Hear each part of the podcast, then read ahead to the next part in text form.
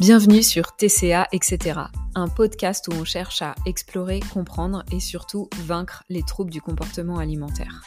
Seul au micro ou accompagné de super invités, on va casser les idées reçues, parler alimentation, rapport au corps, thérapie, famille, rapport aux autres. Je suis Flavie Milsono, thérapeute, coach et éducatrice spécialisée dans le comportement alimentaire. Ça fait maintenant deux ans que j'accompagne des personnes à retrouver leur liberté. Vous pouvez me suivre sur Instagram, flavie.mtca. À très bientôt. Hello Bienvenue dans ce premier épisode de podcast. Je suis super contente de le tourner. C'est un projet qui me tient à cœur depuis franchement un bon bout de temps. Je trouve que c'est super. Il y a plein de choses qui se démocratisent, notamment autour de l'alimentation intuitive. Mais en même temps, j'ai eu l'impression qu'il y avait un peu un vide autour des troubles alimentaires. Vraiment en parler en eux-mêmes. C'est-à-dire que ici, bien sûr, on va parler aussi d'alimentation et d'alimentation intuitive. Mais j'ai envie qu'on balaye plus largement la question des troubles alimentaires. Et ça, je trouvais que ça manquait. Donc me voilà. Super contente que tu sois en train de m'écouter déjà. Je te dis déjà un grand merci et tout de suite, je t'invite à aller me laisser un petit commentaire et surtout 5 étoiles sur euh, ta plateforme d'écoute de podcast. Parce que comme tu le sais, ça va vraiment être le seul moyen de faire connaître mon podcast autour de toi. Bon, par quoi on commence? Ben, J'avais envie de commencer un peu par le début, par un sujet qui anime beaucoup de personnes et pour lequel il y a un peu une guerre de chapelle. La grande question c'est, peut-on guérir des troubles alimentaires? Moi j'ai longtemps pensé que c'était impossible. Euh, j'ai longtemps pensé que c'était trop puissant, que c'était trop présent, j'avais l'impression d'avoir tout essayé.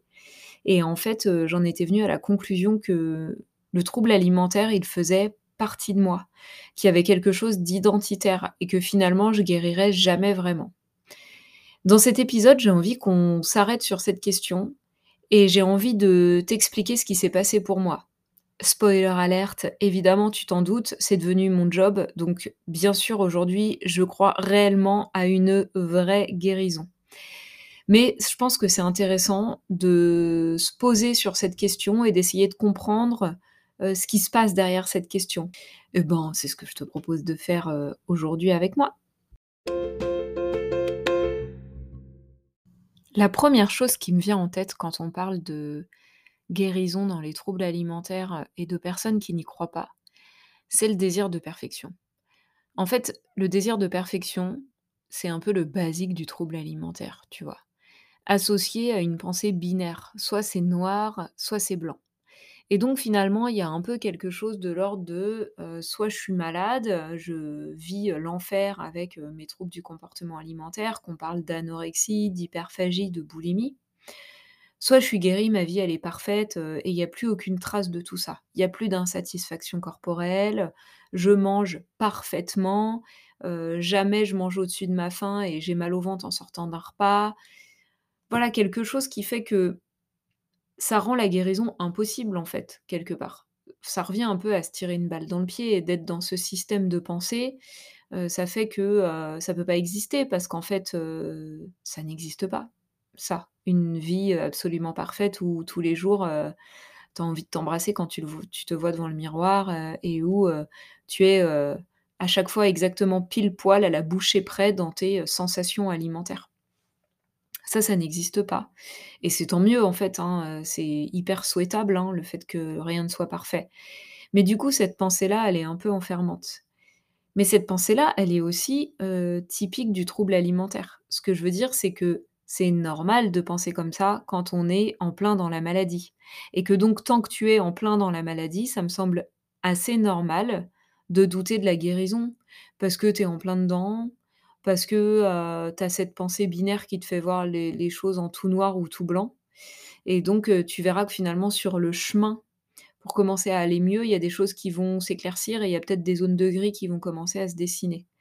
Mais je pense que c'est une des premières raisons qui font que, on peut se dire: «Non, je crois pas à la guérison». la deuxième chose qui me vient, dont j'ai envie de parler, c'est les sortes de demi-guérisons. Alors c'est pas très beau de dire ça comme ça. Mais en même temps, je trouve pas de mots mieux adaptés parce que c'est pas une rémission, c'est pas voilà, c'est vraiment un espèce d'état en gros, ça va mieux. Peut-être que les symptômes sont moins bruyants, mais c'est encore là. Pour illustrer ça, je vais prendre mon exemple personnel. moi, j'ai eu un peu de tout dans l'enfance. J'ai eu anorexie, hyperphagie, puis anorexie à l'adolescence, qui a basculé ensuite, plutôt dans la boulimie, faute de prise en charge adaptée, je pense, principalement. Et du coup, ma vie de jeune adulte, a passé son temps à basculer de, l'un à l'autre, avec des symptômes pas hyper violents, hyper présents. Mais il y a eu toute une phase de ma vie où il y avait plus de symptômes bruyants. Je n'avais pas une seule crise de boulimie. J'étais pas, considérée, en anorexie, parce que j'avais un poids j'étais très mince, mais j'avais un poids, normal et en fait, j'avais une vie normale. Je travaillais, je prenais mes repas en famille et cetera. Mais j'étais dans une forme de contrôle hyper puissant, beaucoup de culpabilité dès que je sortais de ce contrôle-là et j'avais vraiment l'impression que ma vie tournait un peu autour de mon corps. C'est-à-dire que, voilà, je me souviens que me voir en photo, c'était hyper compliqué. Quand je revois les photos aujourd'hui, je trouve ça, enfin, c'est très parlant du coup de l'état dans lequel j'étais parce que j'étais, vraiment extrêmement mince et et je bataillais avec des histoires de, «Tiens, en mettant ce jean-là, j'ai senti un petit bourrelet de plus». Tout ça pour dire que je pensais que j'étais guérie. En fait, le contrôle était toujours à l'œuvre et moi, je me sentais vraiment pas bien. Pour, illustrer vraiment à quel point j'étais pas bien dans cette période, je me souviens que de de me dire parfois le matin en me réveillant: «Mais c'est quoi mon problème? J'ai tout pour être heureuse, qu'est-ce qui se passe?» et avec des, changements d'humeur, qui étaient, assez forts, si bien que je me demandais si j'avais pas quelque chose, de l'ordre de la bipolarité, quelque chose comme ça. En fait, j'étais aux prises avec, un contrôle continuel et ça, j'en parlerai sûrement dans d'autres épisodes de podcast, mais notre cerveau, il n'est pas fait pour être dans le dans des tâches de planification et de contrôle comme ça tout le temps. Et que, finalement, il y a un côté déjà épuisant, c'est une charge mentale de fou. Et que dès qu'il y a la moindre émotion qui passe, ben, elle vient, s'ajouter en mode goutte d'eau à remplir un vase déjà ultra plein. Et ça peut faire péter le truc. Et, en plus, ces émotions-là prennent le dessus sur la partie, du cerveau qui contrôle et du coup, ça peut être hyper compliqué à vivre. Mais j'y reviendrai peut-être plus dans un autre épisode, j'ai pas trop envie de m'égarer. Tout ça pour dire que, a priori, j'avais pas de de troubles bipolaires. aujourd'hui, je vais bien. mais, mais voilà, ça illustre bien, je trouve, cette histoire de semi-guérison et que finalement, moi, je me dis: «Mais tiens, les gens qui disent: "Non, mais la vraie guérison, elle n'existe pas"», en fait, est-ce que c'est pas des gens qui sont là-dedans? Voilà, c'est une question que je pose, j'espère ne heurter personne en disant ça. j'invite, les personnes juste à se poser la question, de se dire: «OK, comment c'est réellement toi, dans ton corps, dans ta vie?» et finalement, dire: «Bah non, c'est pas terrible et tout, mais en même temps, c'est comme ça, on guérit pas d'un TCA» et comment dire? Propager ce message-là, bah non, on guérit pas, bah c'est peut-être pas totalement juste. C'est peut-être que juste toi, tu es pas arrivé complètement au bout du processus et c'est pas grave et en fait, tu le droit aussi et tu as le droit de jamais aller au bout du processus et de et que ça te convienne et voilà, il y a pas d'injonction à genre à la guérison dans ce que je dis. C'est juste que, heu, ce discours de: «Non, on guérit jamais vraiment», ça parle peut-être d'un vécu juste personnel, heu, de quelqu'un, heu, qui est pas arrivé au bout du chemin et que ça amène une autre question, c'est moi, je pense que oui, on peut vraiment, vraiment, vraiment guérir d'un trouble alimentaire, heu, mais est-ce que tout le monde peut guérir et guérir complètement? Bah non, peut-être pas. Mais et en même temps, on peut peut-être se satisfaire d'une vie, heu, avec déjà un contrôle moins fort qui permet d'avoir retrouvé une vie normale.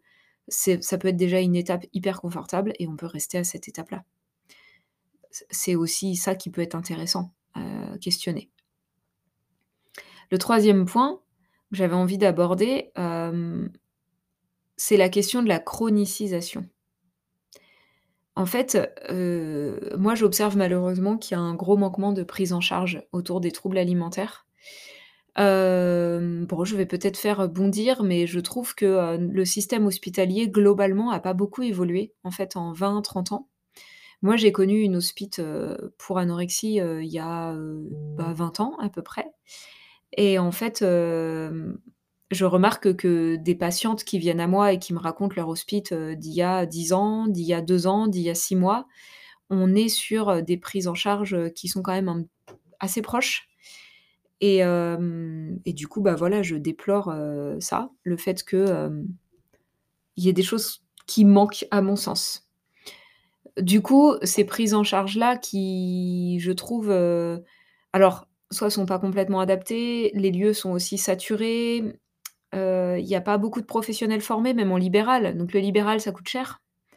Et en plus de ça, heu, on peut vite s'épuiser à se confronter à des gens qui, en fait, sont pas formés aux troubles alimentaires.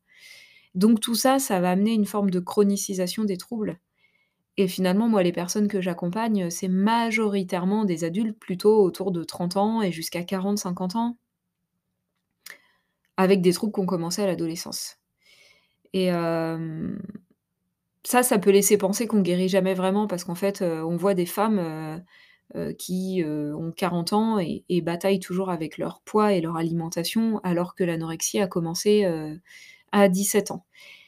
Pour moi, ça veut pas dire qu'on guérit pas, ça veut dire que ces personnes-là, elles n'ont pas, heu, eu accès, heu, à des choses qui leur ont permis de s'en sortir et qu'il y a des nouvelles approches et de nouvelles pratiques aujourd'hui en 2023, franchement qui permettent, heu, de s'en sortir et sans mettre, non plus, heu, 10 ans.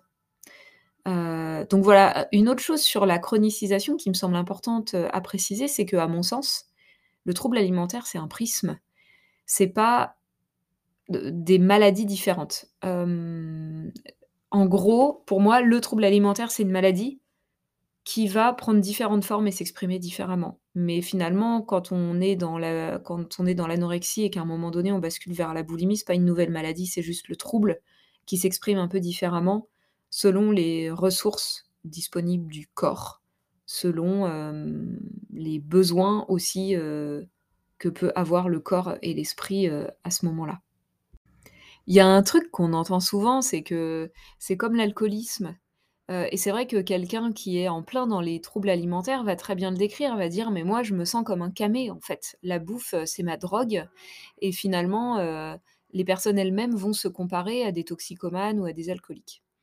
Et du coup, sur cette notion de «on guérit jamais vraiment», les personnes vont prendre l'exemple d'une personne qui aurait souffert, d'alcoolisme et vont dire: «Bah, voyez, c'est comme ces personnes-là, elles doivent, faire attention toute leur vie, rester abs abstinentes».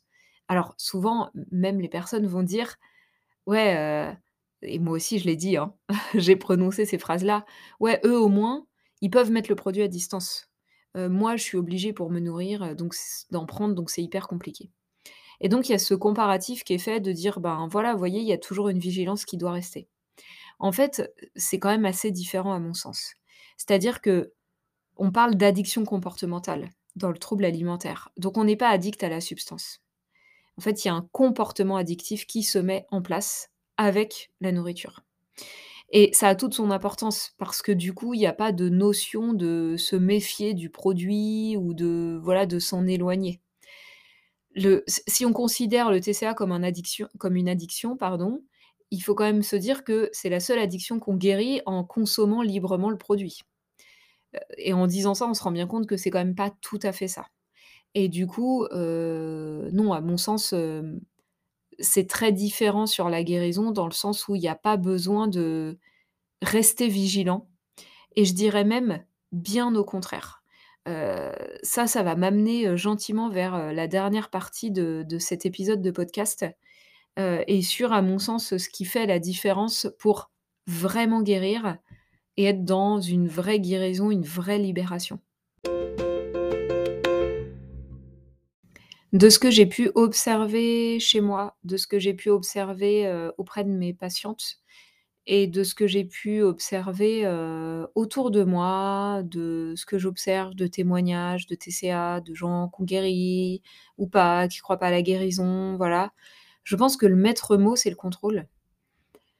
Le contrôle, de toute façon, c'est, heu, le maître mot du trouble alimentaire, mais le maître mot de la guérison, ça va être d'en sortir et que tant qu'il reste une forme de contrôle alimentaire, à mon sens, il peut pas y avoir de vraie guérison.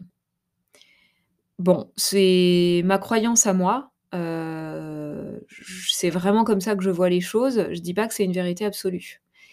Ça implique aussi, heu, que pour moi, guérir, grâce au sport, ça fonctionne pas.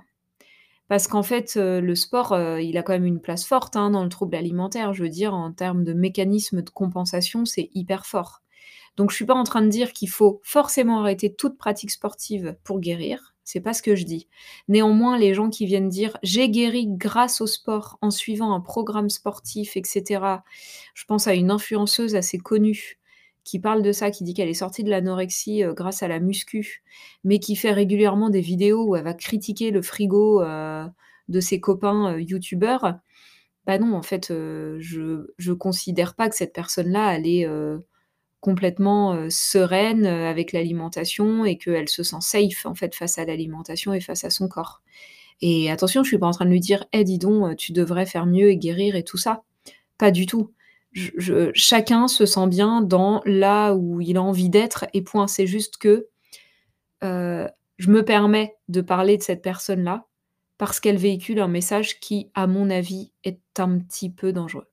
Je pense que c'est un peu bancal, cette histoire de dire: «Ouais, tu peux guérir, heu, avec le sport» et donc faites attention, à mon sens aussi, à tous les coachs, heu, qui vous proposent, de guérir, via, des programmes alimentaires, heu, via, heu, des programmes sportifs. Voilà, en fait, vous allez juste vous enfermer dans une nouvelle façon de contrôler, qui sera certes un peu différente, mais ça restera du contrôle et qu'en fait, heu, la guérison, c'est la liberté absolue avec l'alimentation. C'est la flexibilité dans tous les domaines de sa vie et donc c'est juste pas compatible avec, le contrôle et je crois que c'est vraiment ça qui différencie la vraie guérison, du reste.